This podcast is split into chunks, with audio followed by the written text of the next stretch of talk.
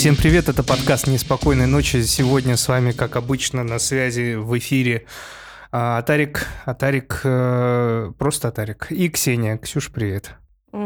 Ксенобит, да. Ксеноморф, да, как ты еще говоришь? Это и я, это мой гендер, да. Да, значит, сегодня мы продолжаем с вами рубрику «Взгляд на классику», и мы обсуждаем Hellraiser «Восставший из ада 2». «Восставший из ада 2». Продолжаем эту франшизу. Как ты, кстати, думаешь, Ксения, следующую мы тоже берем отдельный фильм или уже дальше по два, по три? Я думаю, можно по два их брать. Вот, наверное, об этом фильме мне бы хотелось поговорить именно отдельно, потому что он ну, во-первых, считается одним из самых э, любимых наряду с первой частью у зрителей – во-вторых, э, ну, он как прямое продолжение э, первой части, его странно было бы мешать с чем-то еще. Наверное, было бы для нас немножко это запутано, э, mm-hmm. скорее, для нас и для зрителей. А присоединять его сразу при первой части, ну, мы бы там вообще на 4 часа с тобой выпуск записали как будет надо. Я думаю, по несколько можно брать. Все, супер. Значит, третью, четвертую берем по два. Вот как раз закончим, и у нас уже, точнее, не у нас, а у меня, у меня есть наметки предложения, что мы сделаем дальше, но я об этом скажу вне эфира. А, хорошо. Вот, Интересно. да. Значит, э, Hellraiser 2. В этом, этот фильм уже только с продюсером Клайвом Баркером уже вне режиссерского кресла, что не помешало ему быть э, полностью атмосферно таким же интересным продолжением первой части, как и первая часть, собственно. За режиссерским креслом. Тони Рэндалл. Тони Рэндалл тоже, кстати, очень много фильмов ужасов снимал, и можно будет глянуть потом его дискографию. Фильмографию. Фильмографию, да. Я, я только с тренировки таких там это, треков наслушал, дискографию добавил, поэтому у меня еще это... Диско. Да. А, значит, фильм... Диско-диско-партизан был. Блин, вот кто-то ж... Пой... Надеюсь, кто-то поймет. Ребят, скажите, что вы также любите Горна Бреговича и Шантеля, как и мы с Ксюшей. И вы тоже цыганизируете. Да, да, да. Что сказать, что сказать? 12 миллионов долларов взял этот фильм. А, я не знаю, почему я решил об этом сказать. Наверное, потому что заметил, что критика его прохладно приняли. Хотя зрители, наоборот, офигенно кайфовали с него, как из первой части.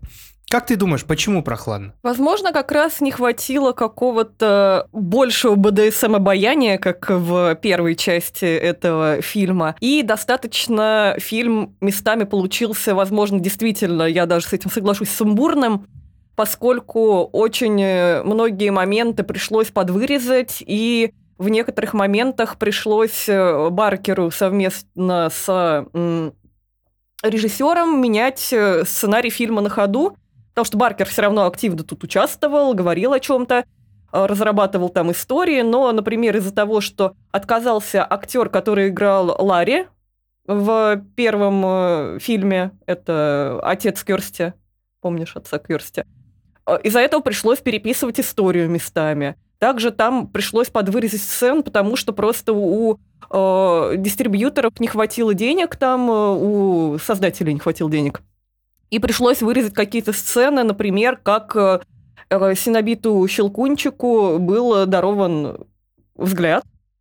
И все очень сильно, во-первых, стебались над его внешним видом, во-вторых, говорили, как это тупо, потому что он же в той части был такой, а сейчас другой, почему? а оказывается, это была награда за хорошую работу от э, вот э, Левиафана. Возможно, несколько сумбурно просто, да. Поэтому. Вот интересно, что несмотря на все эти минусы, которые ты сказала, которые ну, не минусы фильма, а минусы производства, да, которые повлияли да. напрямую на фильм, я вот продолжаю восхищаться. Мне очень понравилась вторая часть. Я ее с таким интересом смотрел, как, наверное, смотрел то, что-то новое, что мне нравится. Знаешь, вот мне очень нравится, что в последнее время я попадаю на фильмы, которые мне прям нравятся, что Кроненбергские картины, которые мне зашли, особенно по Сессору, я уже, не знаю, жду момента, когда снова его пересмотрю, потому что мне очень хочется погрузиться в эту историю еще раз. И я, чтобы вы понимали, А, саундтрек, э, саундтрек э, Джима Уильямса, который к посессору слушаю каждый день. А заглавную песню, которая была в титрах, это вообще моя любовь. Вы ее могли слышать э, в нашем выпуске, она была на фоне. Только, пожалуйста, не говорите никому, кто работает, чтобы нас не заблокировали за то, что я просто скоммуниздил этот трек и вставил на фон. А вот, ты и меня при этом так все равно... радуешь этим всем. Прям вообще, я почему-то думала, что ты что Хеллрейзера, что Кроненберга примешь достаточно прохладно. И я так сейчас прям слушаю с улыбкой, что тебе это все нравится, потому что мне самое нравится, ну и как бы приятно, здорово. У тебя образ просто сложился, что я такой циничный, мерзкий мудак.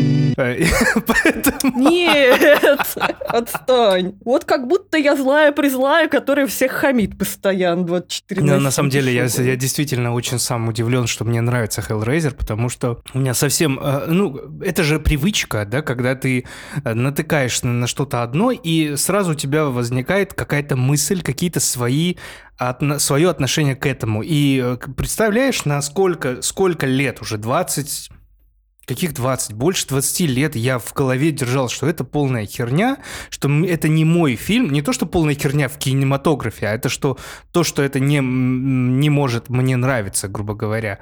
И настолько это въелось, что я жил этой мыслью, что вот э, Hellraiser это про это, про, про то, про, про это, про всякое, но не про какой-то интерес. Да нет, это очень интересный фильм. Это э, мне так нравится, как там передан вот эта хоррорная составляющая, которая реально хоррорная составляющая. Там есть страшные, интересные моменты. Ну, я прям кайфую, действительно. Я думал, что будет меньше, мне нравится вторая часть, но вторая часть тоже оказалась очень интересной. Опять-таки, только в купе с первой частью. Отдельно, наверное, нет, потому что э, мне не понравилось, как затянуто было в конце. Вот я вот в конце вот начался этот сумбур. Что к чему? Почему туда? Почему у меня есть вопросы, которые, надеюсь, ты мне поможешь с ними разобраться, потому что после первой части вопросов, вопросов не было, а вот тут какие-то, а почему она, а почему тот, а почему этот? Ну то есть э, уже было какие-то недопонимания, но это не помешало быть фильму хорошим, интересным и достаточно таким красивым в кавычках в плане красиво хоррорным, красиво э, мерзким фильмом ужасов. И это точно... Возможно, во многом поэтому не понравилось критикам вот тоже. А, может быть, может быть. Вот, поэтому это точно тот фильм, который я буду, буду ну, блядь, опять-таки вот э, советовать и Hellraiser, ну это же понятно, все должны это как-то посмотреть, да.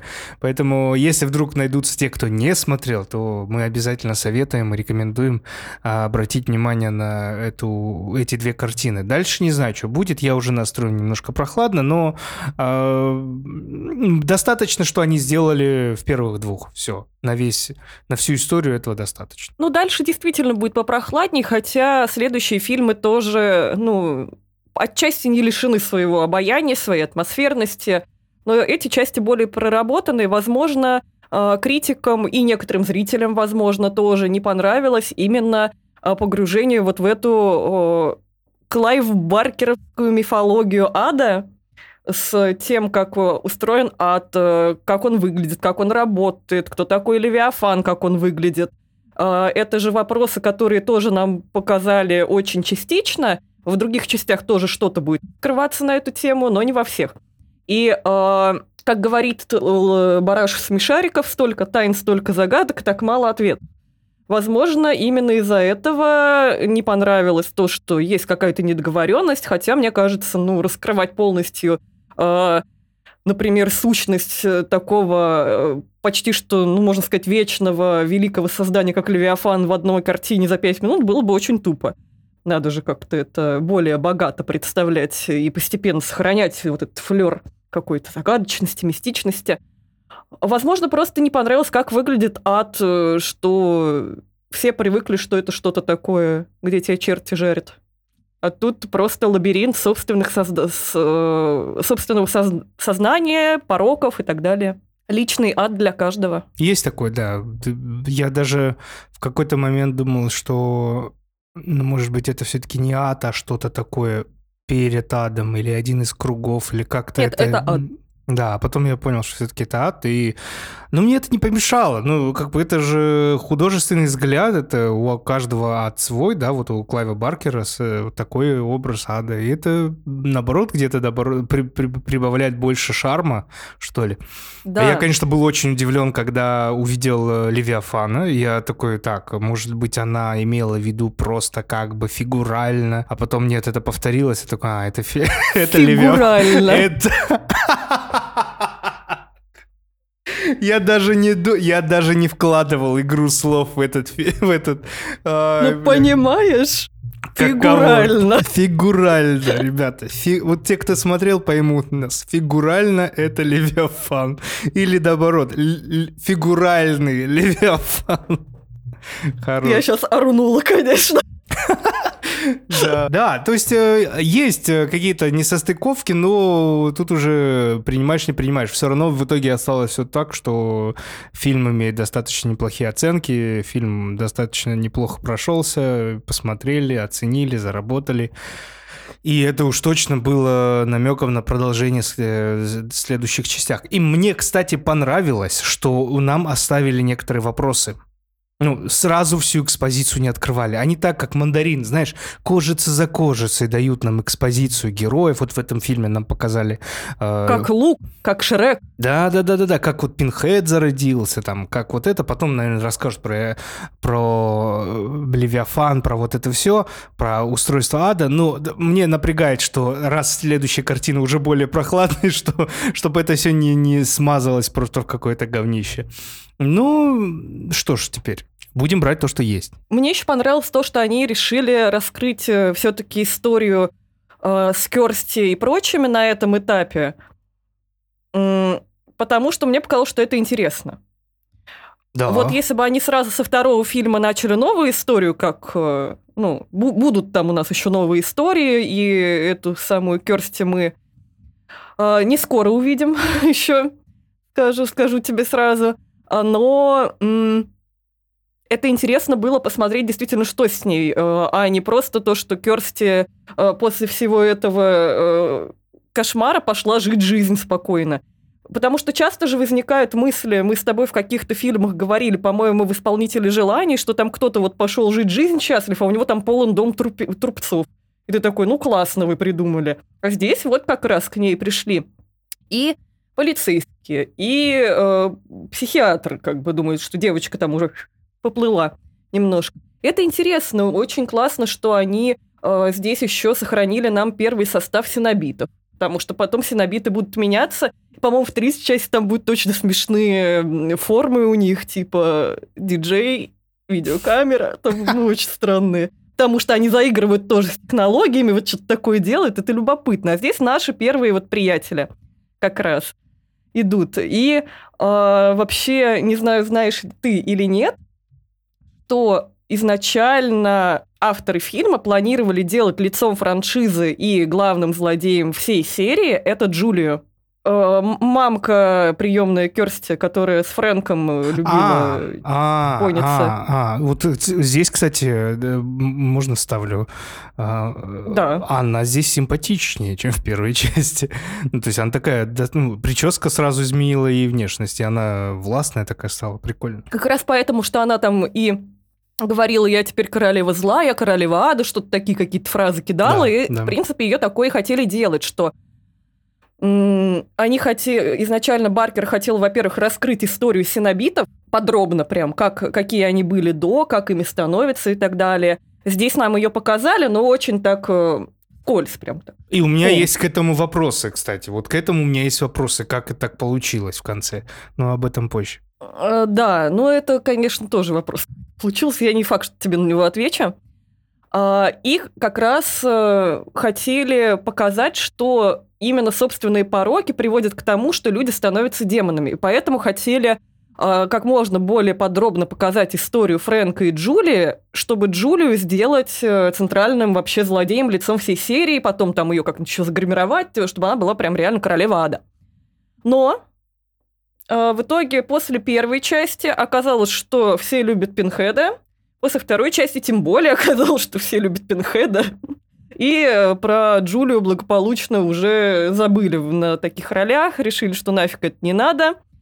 Это очень, конечно, интересно. И в этом фильме э, хотели нам как раз очень детально показать историю происхождения Пинхеда самого. Потому что знали, что его любят. Но в итоге оставили только э, вступительную сцену, вот э, прям пролог. Э, не потому, что в фильме посчитали, что это будет лишнее, просто бабла не хватило. Но потом ага. нам еще раскроют эту историю. Так что не грусти, мы узнаем про Пинхедушку много. Не, это прикольно, что они так по чуть-чуть рассказывают. Знаешь, это было, в этом есть что-то притягательное, да, что нам дают вот понемножку, понемножку прокусить, провкусить, вот почувствовать, что это такое. Это круто. Э, вопрос про Джулию.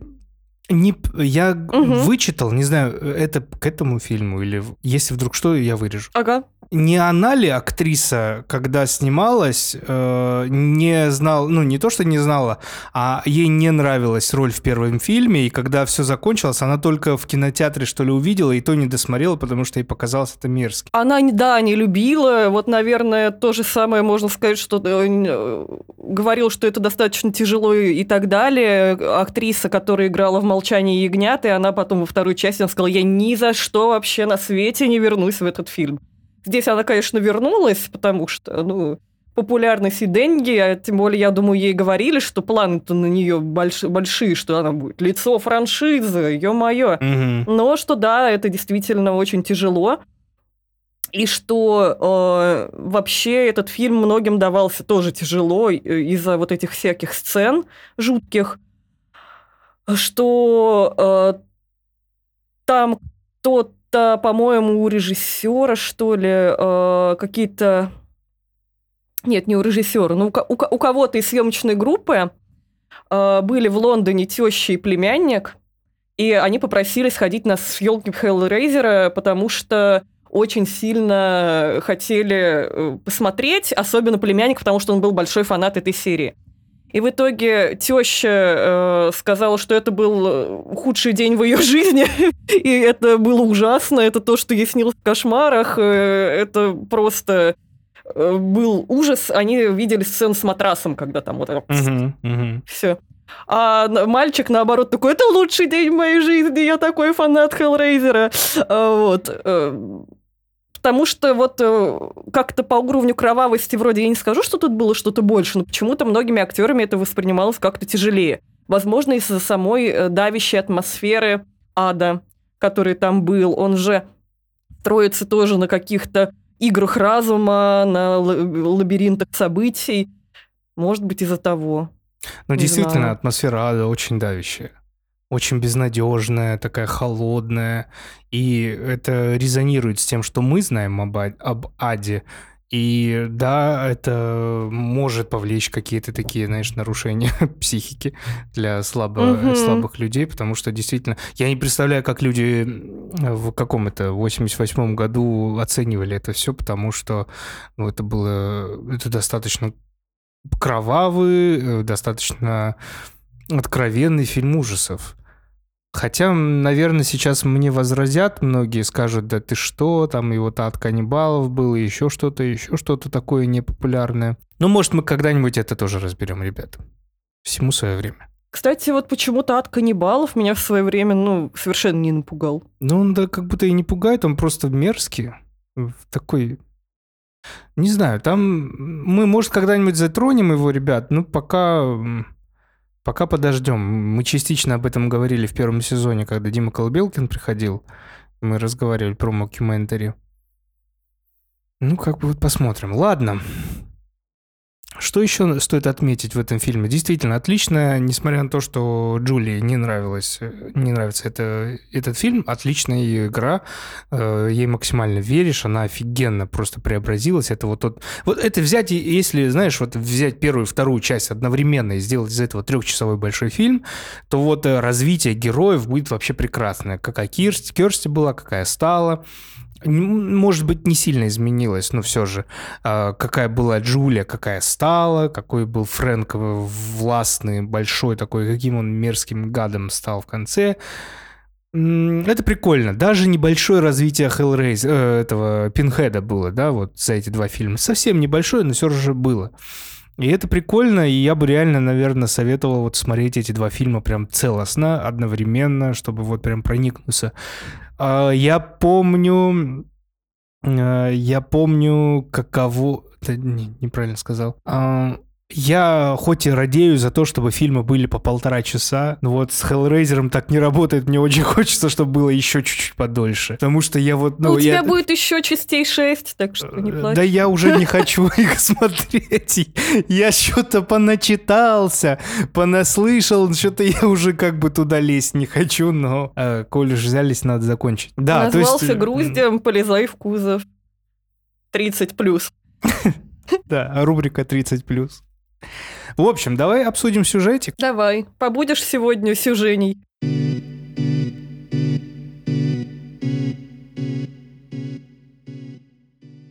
Итак, сюжет. Как мы уже говорили, вторая часть — это прямое продолжение первого фильма. И здесь нам частично раскрывают историю Хел, э, Пинхеда, а именно начинается фильм с того, что нам показывают Элиота Спенсера, который сидит в Индии в 1920-е годы и в руках держит шкатулку э, Лемаршана.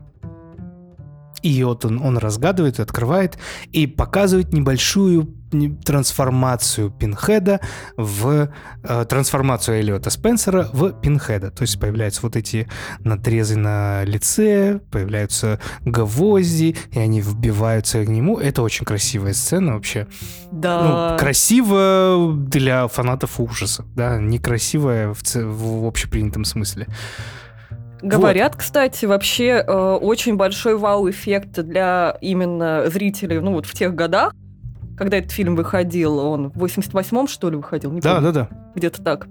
Э, вызвало именно то, что они увидели настоящее лицо Пинхеда, вот этого актера, то почему-то, э, несмотря на то, что вот он показан такой, э, ну, властным, не, не, несмотря на то, что, что он показан э, как очень властным пинхедом, но как будто очень мягким человеком. Вот, да, он тюфяк. Он тюфяк в жизни такой, вообще. Такой вот прям... Такой прям лапка, такой обычный мужичок. И потом пинхед такой, всем страдать. Ну, это, наверное, как раз... свои слезы. Э, и все такие, вау, класс. Это как раз об этом и говорит то, что мы, о чем мы с тобой обсуждали в первой части. Потайные желания человека. Это как будто второе лицо э, личности. То есть ты в жизни обычный там, сер, обычная серая мышка там офисная, да, а вторая личность у тебя вот этот БДСМ, вот этот грязь, вот это все, и тут власть появляется. Это отличное сравнение. Кстати, мне кажется, Баркер об этом думал, и именно поэтому э, актер и э, личность Эллиота Спенсера, она такая вот мягкотелая, простая. Об этом мы еще увидим, это увидим еще в конце, когда его покажут еще раз.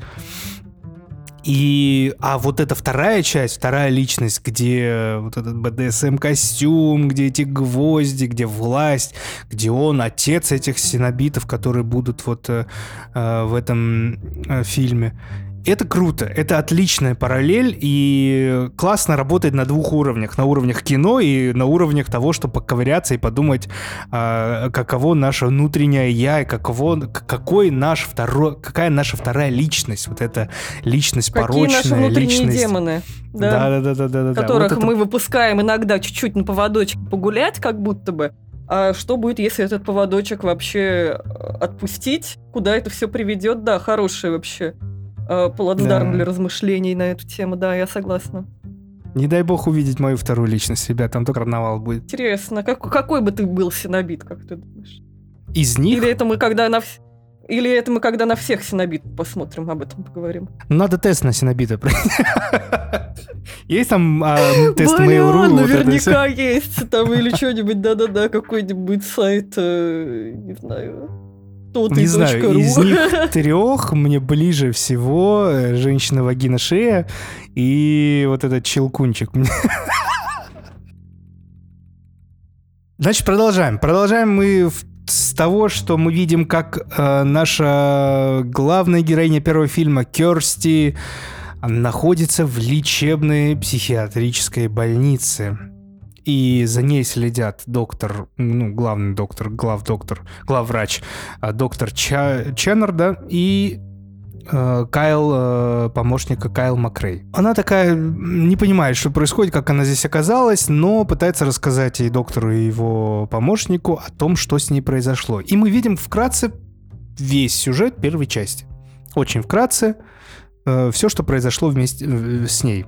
И услышав эту историю, естественно, что доктор, что помощник не особо верит в это, но м- они ее выслушивают, потому что она все-таки больной человек, по их мнению, и э, пытаются как-то разобраться в этой проблеме. Но э, параллельно с этим Керсти начинает истерить и просить вернуть, э, принести э, точнее не принести, а избавиться от матраса, который оставлен был в, той, в том доме, потому что на этом матрасе умерла Джулия. И она боится, что из этого матраса Джулия может воскрестись. Как, она не знает, потому что она проводит параллели с э, возвращением Фрэнка из э, ада. Но никто ничего не понимает, не слышит, и все пропускают мимо ушей. Доктор Чаннард э, такой, будем лечить, я знаю, как лечить. И мы тут видим вторую личность доктора Ченнарда. А, как-то он возвращается к себе в больницу и спускается в подвал, где в подвале его ожидает Ой-ой-ой, но очень много тяжело, тяжело больных людей, которые прям ну, вот в крайней стадии м- своих болезней психических. А, не знаю, насколько, насколько, как сказать, это осуждает его, да? С другой стороны, как бы, ну, понятно, что особо опасных нужно держать подальше от менее опасных. Но другое дело, что он не просто так там держал, ладно, наводить ну, интригу да. ну, ладно. и его оправдывать, потому что он просто ходит туда, как этот э, э, Владислав из реальных упырей такой, это моя пытошная. Вот примерно так. Они ему Владислав. нужны не просто так. И мы узнаем, что он... Э, Владислав. Владислав, да. Ему 16 лет, и он всегда выглядит как на 16 лет. А, мало того, что Керсти понимает, что матрас опасен, на самом деле как раз ей этот э, доктор-то и верит. Потому что он, оказывается, давний фанат э, оккультизма и очень хочет воскрешать э, как раз... не воскрешать, а открыть портал в ад. Поэтому он очень заинтересован всей этой историей и синобитов и шкатулок вот этих, которых огромное множество, и мы узнаем, что у него этих шкатулок дофига. И, конечно же, у него даже есть фотографии настоящие вот Пинхеда, да, обращение. Тоже очень интересно. Кстати, ты заметил, что они использовали все-таки этот э, эффект, когда э, скелет э, вываливается из шкафа очень мельком, но они же хотели так сделать появление в первой части Фрэнка из ада, когда да, у них да. не было денег. А здесь они э, вставили этот эффект, когда полицейские типа пришли в этот уже погоревший да. дом, а нашли там только э, не сгоревшим единственный окровавленный матрас. А кто-то там что-то открыл, и труп вывалился такой скелет. Да, да, да. Это же прям вот э, отдали как будто дань уважения тому, что хотел сделать Баркер изначально. Да. Итак, идем дальше. Раз уже интриги нету, да, Ксюша все рассказала то, то мы, да, мы понимаем, что доктор Кен Ченнер действительно одержим вот всей этой оккультизмом, всеми этими э, же кубиками Лемаршана. И э, он заставляет э, принести ему этот матрас. Ему приносит этот матрас в его пытошную, и в, к этой пытошной он приносит одного из своих тяжело больных пациентов, который, которому кажется, что по его коже ходят червячки, и постоянно просит «снимите их с меня, снимите их с меня». И э, бросает на, эту, на этот матрас, дает ему нож, и он как бы пациент тяжело больной, который считает, что по нему что-то ползает, начинает себя надрезать. Естественно, кровушки-мровушки, вот эти все разлетается по матрасу, и из матраса выходит э, Джулия, а.к.а. Джулия Робертс. Не, ну ладно, Джулия Робертс прекрасна. Что я ее сюда? Вот. А, и Джулия восстает, она похожа уже такого, знаешь... Интересно, что Джулии хватило всего лишь одно тело, да, чтобы сразу с мышцами оказаться, сразу с глазками такими красивыми, ну, таким уже женским телом э, мертвеца. А Фрэнку нужно было там 4-5 трупов, чтобы принесла ему Джулия, чтобы как-то оказаться в этом. Ну, это ладно. Это не доебка даже, это в течение фильма вполне можно логически оправдать, потому что кем был Фрэнк в аду после этого? Просто сидел в своей э, адовой личной комнатке и э, потреблял там невозможность получить сексуальное наслаждение, которым был он одержим. А как бы Джулия это гораздо была сразу статусом повыше, что она же была фактически отправлена э, Левиафаном, чтобы при, принести в том числе душу этого доктора. И а, ну ладно. просто Фрэнк, он э, конь педальный, а она крутая девочка, и, видимо, она в душе гораздо более порочная, э, что у нее порог какого-то высшего уровня, а не просто разврат, как было у Фрэнка. Поэтому ей... Она сильнее просто, поэтому mm-hmm. так и получилось. Ну, то есть сильная личность, и поэтому ей много не надо. А да. А тот слабый хуй, и поэтому почему нет? Я думаю, как-то так это все работало. Угу, окей, Забавно тогда... еще, что, что она, когда э, вышла к этому доктору, он ей сразу очаровался, несмотря на то, что она похожа на Титана из «Атаки Титанов». Примерно вот так выглядит. Э, и она говорит, мне холодно, типа, без кожи. И он расставил обогреватели. И я сразу начала вспоминать мучениц. О, господи. Как будто ее сейчас начнут поджаривать. Думаешь, господи, какой ты... Зачем? А нас это ждет, это все, ребят. Вот, вот угу. когда-то же мы к этому придем в этом году, к этим придем, придем. Паскалю Ложье.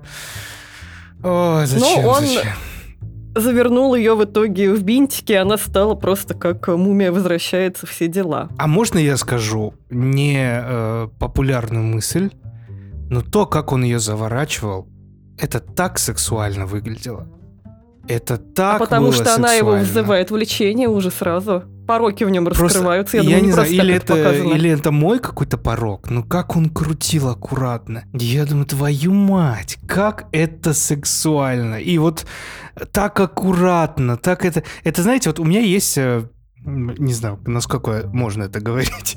Ну, я иногда кайфую. Ладно, я всегда кайфую. А, всегда мне нравится это ощущение, когда... А Тарик решил все-таки вырезать этот большой кусок. Извините. Правда, эта сцена вот с бинтами, возвращаясь к ней, показали такой не, специ... не случайно, поскольку Джулия в нем уже заранее... Ну, он и так, этот доктор, человек э, порочный но также она в нем тоже это что-то раскрывает. Он для, ей очарован как каким-то, наверное, темным ангелом, который вот он увидел, и он восхищается ей. И поэтому он к ней относится вот как к произведению искусства, поэтому он так аккуратен, но при этом она еще его возбуждает, э, и он очень хочет с ней половые отношения, я думаю. Кстати, имя доктора Чаннерда э, изначально было в сценарии каким-то другим, но потом они его так назвали, э, как отсылку на доктора Кристиана Бернарда, ну так вот что-то вот переначали, который выполнил первую в мире успешную пересадку сердца.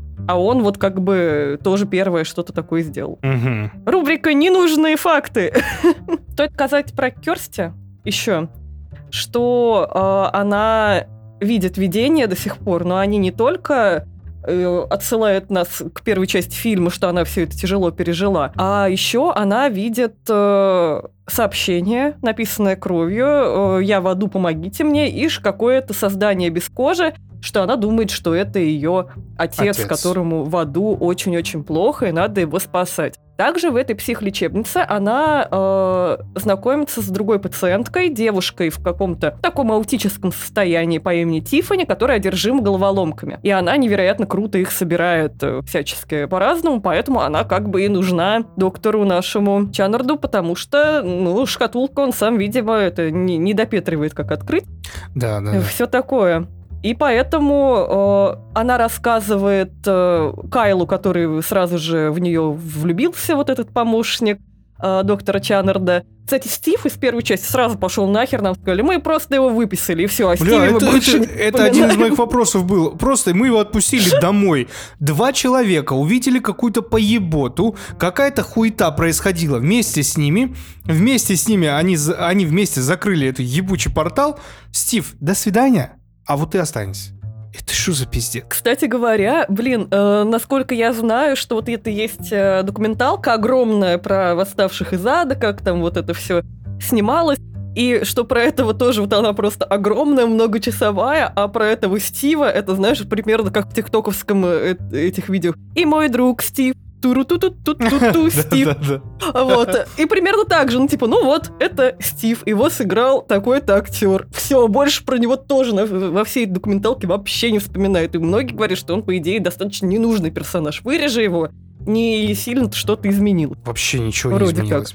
И вот здесь э, она рассказывает Кайлу эту историю, он вроде как ей не особо верит, но потом он берет, находит пытошную, вот эту доктора Находятся эти кубы. Вот все это как раз видит, видит то, что у него там э, и всякие дневники, кубы, и, все на свете, и прячется там за занавесочкой буквально, видит как раз эту сцену, когда вылезает э, Джули из этого матраса, прибегает к Керсти, говорит, блин, ты же все-таки реально не психичка, значит, вот я тебе верю. И говорит, э, что я тебя сейчас оттуда выведу, спасайся, а наша Керсти, как очень такая стронг женщина, говорит, что нет, я иду к Ченнарду, забираю шкатулку и иду спасать батю, потому что ему там плохо, больно.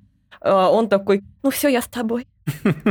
Лав. И мой друг Стив. Значит, э, Ченнард вместе с Джулией решают, что надо открыть головоломку и позвать, ну и как бы в этом поможет только Тифани.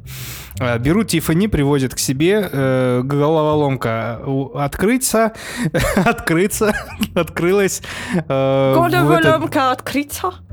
В этот момент э, Британия?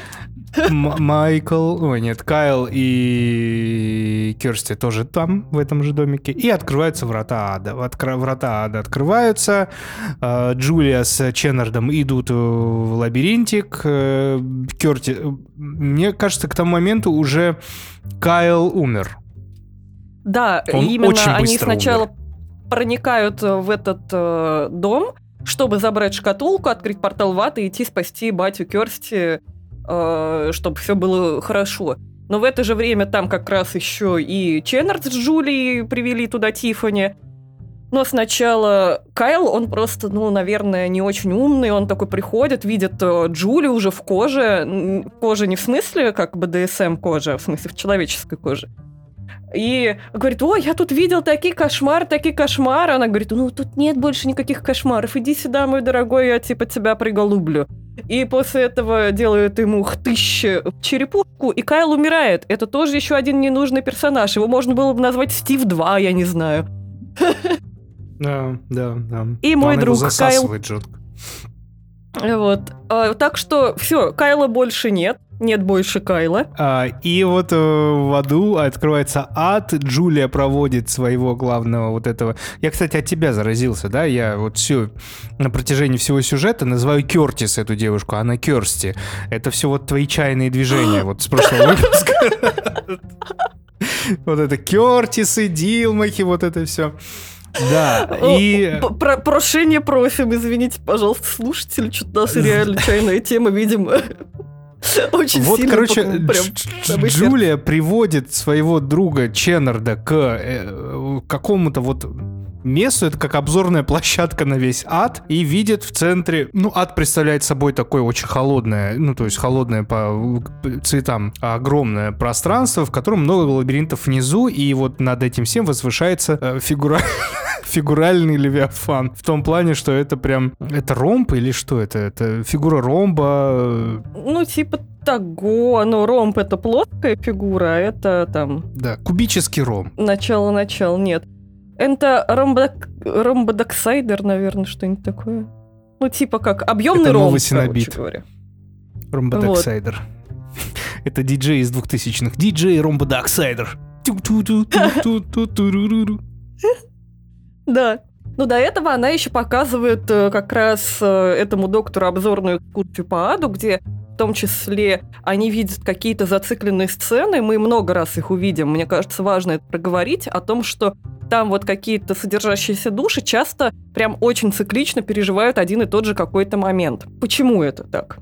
Потому что вот этот Левиафан, который мы видим, вот это вот ромбовидное, ну, наверное, можно назвать существо или сущность, она как раз для душ, попавших в ад, Вроде она сначала кажется, ну, висит какая-то финтифлюха в небе и чего такое. Он может своими силами проникать в человека, вынимать э, из него буквально все грехи, и когда э, наш доктор смотрит на этот э, ромб, он видит как раз э, какие-то флешбеки с какими-то неэтичными экспериментами, еще со всяким вот этим, перед тем, как стать синобитом. И в этот момент Левиафан э, как раз понимает о человеке максимальное количество информации, даже он понимает о человеке человеке больше, чем человек сам понимает о себе. И решает, что с ним делать. Он может или создать из него синобита той формы, как ему кажется, чтобы он лучше исполнял свои обязанности по приводу человеческих душ, в том числе, или же запереть его в маленьком повторяющемся аду, как это стало с Фрэнком, потому что Фрэнка синобитом у нас не сделали. Фрэнк у нас чалится в комнатке, где он смотрит на какие-то а, фигуры, которые вроде как э, в сексуальных каких-то вот э, страстях э, крутятся под покрывалом, но когда Керсти срывает покрывал, там никакой женщины не оказывается, то есть наш похотливый Фрэнк вот варится в этом ощущении вечном, то, что он очень хочет э, ебаться, а это ему очень недоступно. Поэтому у нас есть вот э, такая градация от Левиафана. И Левиафан у нас делает как раз из доктора Ченнерда нового синобита, и как бы становится он не просто синобитом, а еще и частью Левиафана, который управляется на каком-то таком большом эм, тентакле, не знаю, как назвать. Кстати, звук, который издает Левиафан, это азбука Морзе э, слово «бог». Я забыл еще важное сказать, не знаю, насколько это важно. Когда Тиффани открыла портал Вата, пришли же сначала синобиты, и они такие посмотрели на Тиффани, и такие, а нет, это не ее желание было. То есть, типа, это было желание другого человека, потому, поэтому мы ее не трогаем. Кстати, что ну, благородные синобиты, блядь. Ну, а, да, он же там говорит классную очень э, цитату, сейчас я ее записала прям. Нам, э, нас вызывает не руки, нас вызывает страсть. Это очень интересно. Угу. Причем я задумалась о каких-то других э, случаях, когда кто-то вызывал. Они же, например, пришли к Керсти, хотя у нее не было страсти. И они как раз с Керсти говорят, на тему того, что вот ты сбежала из ада когда-то, а сейчас ты в аду теперь с нами. Э, вроде как... Э, она говорит, я хочу спасти батю. Он такой, ха-ха, бать, тут нет, ты чё вообще, дурка? Он говорит, э, там в своем аду варится, а ты сейчас в своем хочешь, э, иди изучай, туси вообще здесь без проблем. Все-таки они ее почему-то э, ну, не убивают, ничего с ней не делают, говорят, у нас целая вечность, чтобы узнать друг друга. Это забавно. Кстати, Левиафан мне еще напоминает э, евангелионовских ангелов, опять же. А мне, на, мне показалось... Не показалось, но я от, отослался, сам отослался э, к атмосфере фильма «Куб» когда вот ребята дошли до крайней комнаты и, и ну, как бы вышли посмотреть, что там, и там вот это такое ощущение тоже безнадеги жуткой. Так что те, кто смотрели Куб, ребят, вспомните. Ну, во-первых, да, Евангелион был позже, чем «Восставший из ада». Просто, а, ну, напомнила вот мне вот саму эту форму какую-то, вот что какие-то абстракции.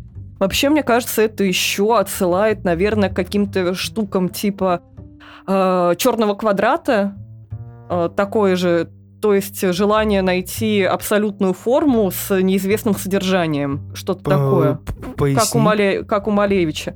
Но он э, Малевич в своем черном квадрате хотел создать произведение, которое состоит чисто из абсолютной формы, абсолютного нуля практически. Это как э, э музыкальное произведение 433 Джона Кейджа, где 4 минуты 33 секунды сидит оркестр, но ничего не происходит, вот это абсолютный ноль. Это примерно то же самое. Это в музыкальном виде, это в виде э, художественном. Каждый в нем видит какое-то свое в этом черном квадрате. Это абсолютный цвет, абсолютная форма, все, в ней больше ничего нет. Кто там не говорил, что там что-то на самом деле закрашено квадратом, там все уже давно просветили, ничего там нет, конечно же. э, внутри. И, возможно, Левиафан здесь тоже какая-то абсолютная форма, в которой каждый видит свое, но то есть э, не свое, как в зеркале, но свои грехи. Примерно так. Не свои интерпретации, а именно Ну, то, что он из себя это просто это прямое зеркало тогда. Раз Ну, мы с тобой да. говорим о том, что ад э, в ад попадают. эм, Нет, тогда так, смотри. Получается, в у Клайва Баркера ад — это то, где вот наши вторые порочные личности находятся. То есть первые могут находиться на земле, обычные, вот как я говорил, да, офисные работники, врачи, пожарники, ну просто люди. А вот их dark side, да, вот это I'm from England. Их темные половины, они находятся вот в этом аду э, Клайва Баркера. И это как будто вот получается, что вот это наши зеркальный, ну, это зеркальный ад. И Левиафан в этом это как будто м, существо, которое э, не прячет наши порочные части, а наоборот их э, обличает. Что типа ты можешь Обличает. быть сколько угодно, быть там каким-то пожарником или что, но мы знаем, как э, ты любишь, когда тебе... Да? Ну, типа А, того, ну. Абсолютно. Я скорее больше про э, не про его даже суть, наверное, а про э, выбор именно формы, что они сделали его не какой-то страшной ебакой, а абсолютно ну, черной геометрической фигурой. Это же интересно, почему именно так. Что оно на самом деле достаточно обезличено так-то. Ну да, они придали какую-то форму, это вот правда напоминает мне что-то типа черного квадрата. Прикольно, прикольно. Давай продолжим. Значит, у нас эм, Керсти ищет, что-то ходит, рыщет, попадает даже в комнату, где находится как будто бы вот этот... э, думала, что это отец, а на самом деле это Фрэнк, и он говорит, это я тебя звал, это не твой отец, ты иди сюда, помнишь меня, иди к папочке, все такое. А, но Жизнь он, ничего не учат, да?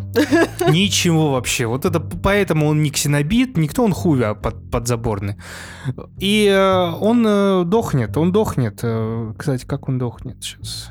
Он дохнет э, таким образом, что э, сначала ему там э, он хочет соблазнить очень сильно э, Керсти, ну, фактически изнасиловать ее. Она говорит, я сделал все, что хочу, только сейчас меня насильно не трогай. После чего она говорит, я лучше сгорю, устраивает небольшой пожар, потому что там все в свечах.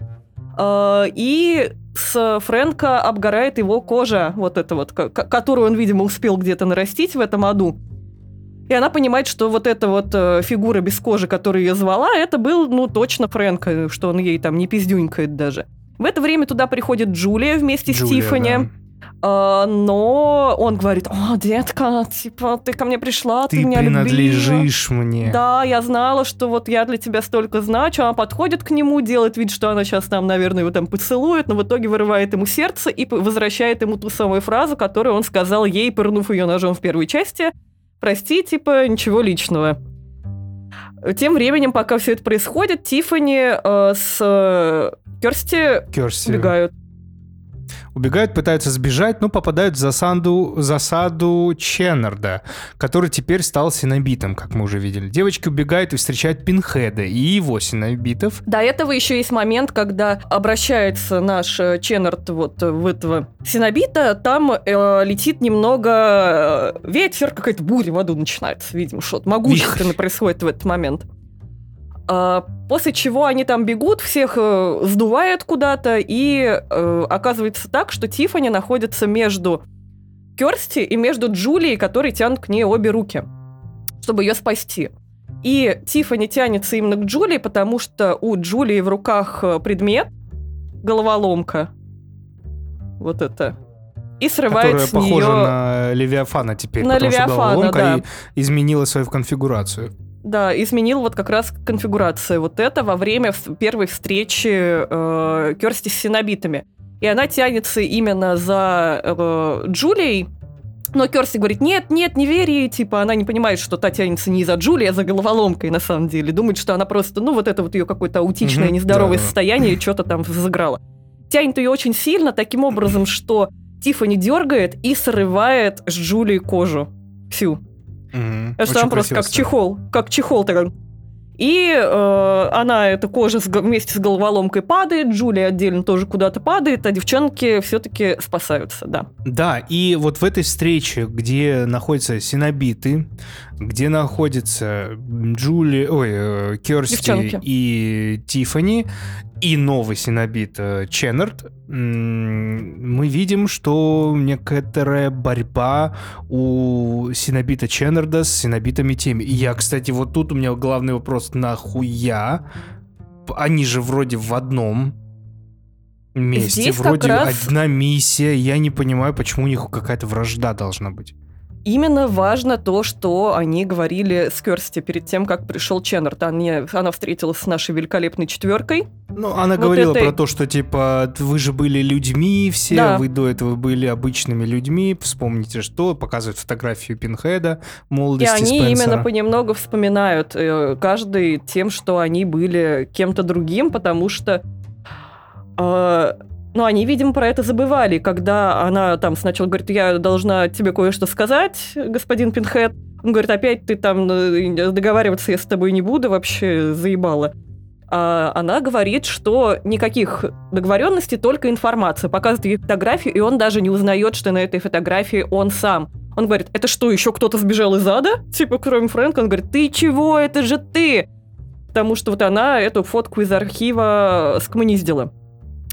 Дает ее Пинхеду, и он вспоминает, как он был человеком. Следом за ним у всех, видимо, вот этой четверки синобитов э, есть вот эта искорка в голове, что они все были людьми, но просто это позабыли. Он говорит, вспомните, какие вы были, вспомните свои смятения, вспомните вообще все.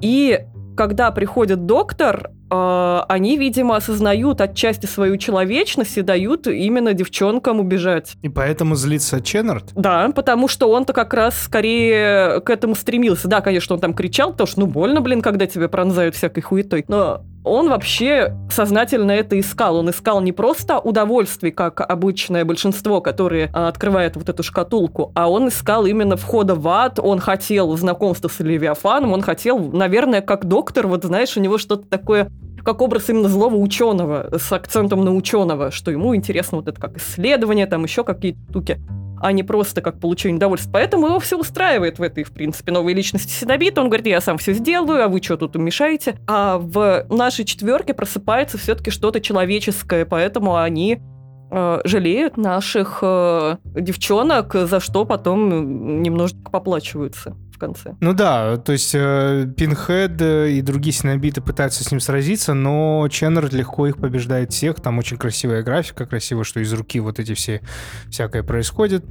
И прежде чем, э, да, чем они стали мертвы, они все вот э, синобиты, которые умирают, они сразу же, э, ну, у них личность появляется человеческая, и они как бы умерли уже то есть они умерли, и у них вместо их э, обычного, к чему мы привыкли образа, там люди.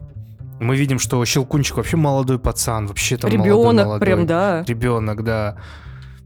Прикольно, это было интересно, хорошо, и мы видим, как Пинхед преобразовался в этого Спенсера и э, как бы смотрит на Керси и говорит, беги. Мгм. Типа кивает ей, э, его тоже подольше немножко побеждать, потому что ну, он там самый сильный из них. Все-таки Да, остальных там с одного удара прям буквально пиу-пиу-пиу. Вот это все. А Пинхед, э, уже мы видим его в человеческом обличии, и как он говорит, типа, девочки, го. И они убегают, а Пинхеду делают надрез на горле, и он истекает э, кровью на наших глазах, Пинхед. Как хорошо, что мы знаем, что он еще будет. Иначе я бы... Дальше, Ч- дальше Ченнард ловит все-таки Кирсти и Тиффани. Кирсти находит кожу Джули и как бы отвлекает этим Ченнарда, давая Тиффани достаточно времени, чтобы еще раз ре- разрешить э, головоломку Лемаршана. И э, Тиффани раз- раз- разбирается с этой головоломкой, как бы Ченнард типа уничтожен, исчез, дверь в ад зака- закрыта, девочки покидают больницу. И дальше у нас как бы ну, другая сцена совсем, там какое-то время, видимо, прошло. В другом месте э, двое грузовищ- груз- грузчиков выносят вещи доктора Ченнарда из его дома.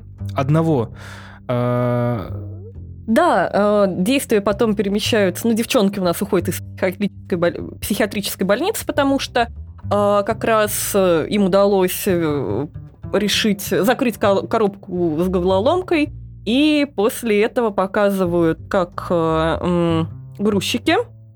Это, кстати, те же самые грузчики, которые были в оригинальном фильме, э, которые матрас несли. У них какая-то фигня с матрасами вечно происходит. Один из них такой приближается к матрасу и говорит, господи, какая, типа, фигня, что они на нем делали, ужас какой. Второй в это время от- отходит, э, и как только грузчик приближается к матрасу, его засасывает внутрь, убивает, э, поглощает буквально вот этот матрас, и на поверхность поднимается колонна, которая называется колонна душ, на которой из- э, в которой как будто закре- э, заключены корчащиеся фигуры э, с искаженными лицами, включая наших э, синобитов, Джулию без кожи. То есть вот э, синобиты за предательство свое поплатились таким методом. Они заключены вот в эту колонну. И после того, э, когда приходит э, грузчик, у него спрашивают, э, что вам угодно, сэр. Это интересно. Это задел на будущее, короче. И вот пока они думали, что Джулия у нас будет главный антагонист, они думали, что в финальной сцене она восстанет в, в новом э, именно трансформированном облике, который будет называться Королева Ада из матраса. Вот в самом-самом конце. Но это нет.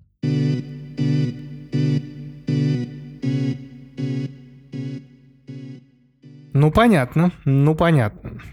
Вот такой вот фильм. Такие дела.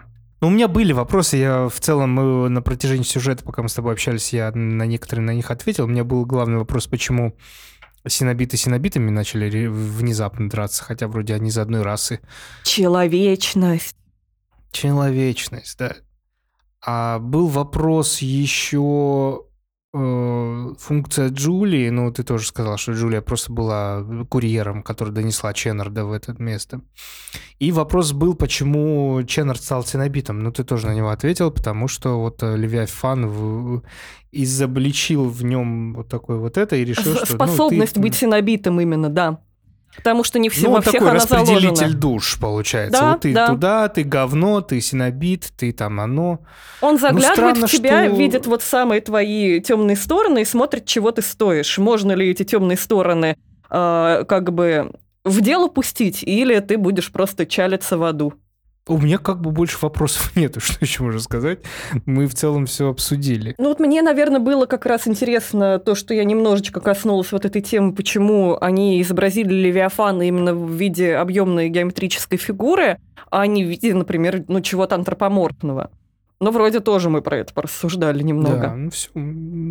Вроде И, всё. наверное, хотела э, сказать, что изначально, когда был оригинальный первоначальный сценарий, в котором был э, Ларри, Да. отец э, Кёрсти, что он был похож на вот этот последний фильм, но за исключением того, что когда Кёрсти приходила в ад, она находила Ларри вместе с Фрэнком в этой адской вот комнате, где они были друг с другом склеены, как сиамские близнецы. И когда Фрэнк М. нападал на Кёрсти, его вторая сиамская половина пыталась бороться с первой сиамской половиной, а, пока не приходила Джулия в этот момент. После чего они как-то вот расцеплялись, благодаря, видимо, Джулии, и Ларри как раз уже бегал вместе с Тиффани и Кёрсти в аду.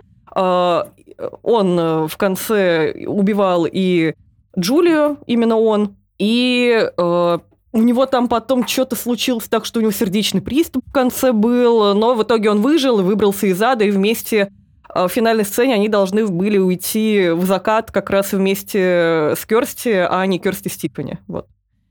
Так это хорошо было. А что они решили вдруг убрать? Вообще нормально, Это они, они решили убрать, это вот актер А, отказался от исполнения роли, э, просто сказал, что не хочу больше. Э, Поэтому этот э, сценарий достаточно поспешно переписывали, канву сохранили, но, возможно, из-за этого возникает некоторая путаница и некоторые непонятки. Ну, путаница возникает в том моменте, что как будто мотивации э, знаков э, Керсти, что там в аду отец, недостаточно. И вся вот это вот движение идти туда, чтобы посмотреть, чтобы оказалось, что это все хуйня и там никого нету, ну, как будто немножко, ну, делает ее глупой какой-то такой. С ну, то есть одной ради стороны, чего? Да, я тоже об этом думал, что она как будто два раза ведется на одну и ту же штуку, которую Да, прокручивает да, да. Фрэнк. Но, с другой стороны, если в первый раз она повела, то, наверное, вот в этом втором состоянии, вот во втором фильме, она чувствует огромное чувство вины, что она его не спасла, что она его не уберегла, что она тогда поверила как раз другому. И, ну, когда ты, наверное, услышал бы какие-то маленькие намеки, что твоему какому-то очень близкому человеку где-то в аду плохо, больно, холодно, и он без кожи, ты бы тоже, наверное, костьми пал, чтобы пойти попробовать его спасти, потому что ты его любишь. А тем более тут еще и вина. Ну, да, просто жалко, что ну, это не закончено получается, что просто они взяли и наебали. Ну, как-то более сказочно, да, более лирично было бы, чтобы действительно там отец был. Раз все равно все скатывает, ну не скатывается, а все все равно идет к тому, что у нас плюс-минус хэппи-энд, что в первой, что во второй. Ну, можно было вот эту сказочность оставить, да, что там все-таки папа есть, что папа жив, даже если он там в конце умрет, ну ничего страшного, но ее жертва не просто так. Не, не...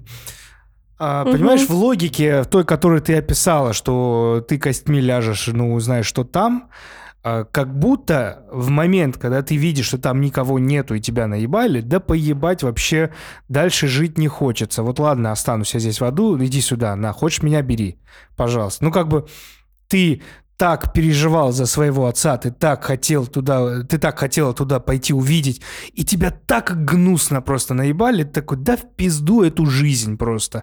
А она боролась за нее, видишь, она все равно как бы, Стифани, давай мы разберемся, мы выйдем, мы убежим. Ну, Она вот это могло, боролась- кстати, вызвать э, неоднозначность. Она боролась не только за их э, Стифани жизнь, потому что когда они вышли из ада, э, вроде как, э, ну вот все, вышли вы из ада, нормально все. Но в конце они же именно, мы, наверное, не проговорили этот момент, что после того, как Пинхед э, в своем уже человеческом обличии дает им сбежать, они выходят из ада полностью вообще. И потом Тифани, она обретает, выходит немного из вот этой кататонического состояния, видит какие-то видения о том, что э, действительно этот э, доктор убил его, ее мать, чтобы забрать ее к себе, потому что она умеет открывать шкатулки, и э, решает возвращаться в ад, потому что э, наш доктор делал так, что отбирал подобных пациентов и заставлял их открывать шкатулки, которых у него был просто до ядрень фень, как у дурака фантик шкатулок. То, что таких порталов бы открылось очень много, и ад бы постепенно начал переходить в наш мир, а это никому не надо. И они не только за батю э, ходили, но еще и за все человечество, получается, всю землю спасли от адского нашествия. Ай, слабовато. Да для меня это очень слабый момент. Ну ладно. Имеет место быть, и действительно, окей, история с отцом была бы круче. Возможно, но вот не захотел актер просто в этом больше играть, к сожалению. Сучка. Да. И, наверное, из интересных событий, что актер, который играл Щелкунчика, не большой парень, э, не, не маленький, точнее, па- пацан как раз, а вот большой оригинальный, тот, который в гриме ходил. Ему случайно проткнули челюсть крюком во время съемок сцены, вот где они А. боролись с этим доктором Ченнардом. И а, оператор там быстро прекратил съемку, потому что Но мы уже много говорим э, громких слов о том, что актер, который играл Щелку, мы, блядь, не видели. Там просто пластилиновое существо. Вот, поэтому Если у Пинхеда хотя бы вид- видно лицо, у влагалища шеи тоже, как бы...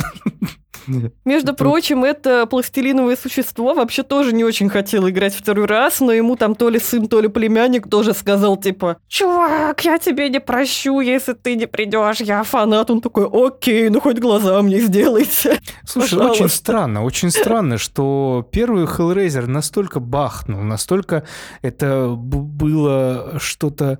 Ну, действительно, знаешь, может быть, еще музыка Кристофера Янга меня к этому как-то подталкивает, но это очень сказочная история.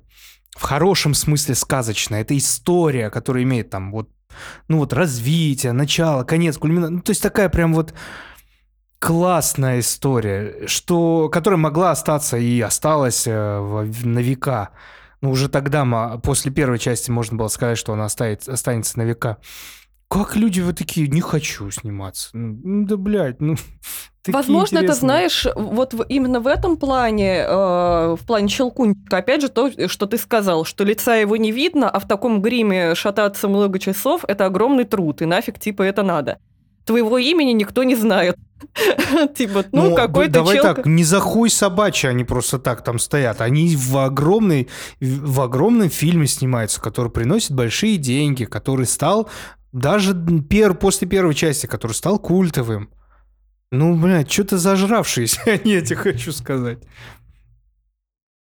Ну, я так считаю, я не знаю, но просто мне кажется, что Hellraiser и уже тогда был, э, после первой части, стал чем-то таким весомым, чем-то Да, большим. Да. И я бы хоть сколько надо стоять, я буду там стоять, пусть без этих, но я зато скажу в будущем своему поколению, я был частью этого большого проекта. Ну, Возможно, может ну. быть, может быть, еще недооценивали, может быть, недооценивали. Классный фильм, классный фильм. Действительно. Чуть-чуть по- прохладнее теперь я буду думать о будущих, но это не означает, что мы их не посмотрим. Вот, Pinhead One Love. Вообще навсегда женщина. Моя любимая. Да. Вот. Ну, Я думаю, на этом мы можем закончить наш сегодняшний выпуск. Ребят, спасибо за то, что прослушали до этой секунды, до этого момента наш выпуск из рубрики «Взгляд на классику». А, Вот такая, такая вот франшиза у нас идет. Пока все хорошо, пока все гладко. Стоит сказать, классические штуки. Подписывайтесь на наш телеграм-канал, подкаст «Не один дома», в котором все основные анонсы вы увидите, все новости, все обсуждения, все приколюшки, все будет там. Если вам настолько нравится наш подкаст, что вы хотите нас поддержать рублем, вы можете подписаться на наш Бусти, в- взамен чего вы получите...